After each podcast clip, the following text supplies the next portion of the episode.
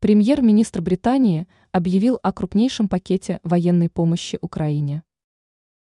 Глава британского правительства рассказал о помощи Украине в 2024 году. Великобритания потратит на нужды республики еще 3,2 миллиарда долларов, об этом стало известно в пятницу, 12 января.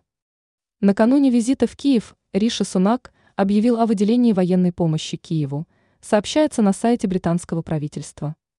200 миллионов фунтов стерлингов направят на приобретение и создание тысяч БПЛа. Речь идет о разведывательных, ударных и морских дронах.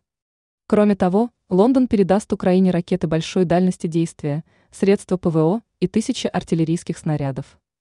В 2024 Британия выделит на нужды Украины на 200 миллионов фунтов стерлингов больше, чем в 2022 и 2023.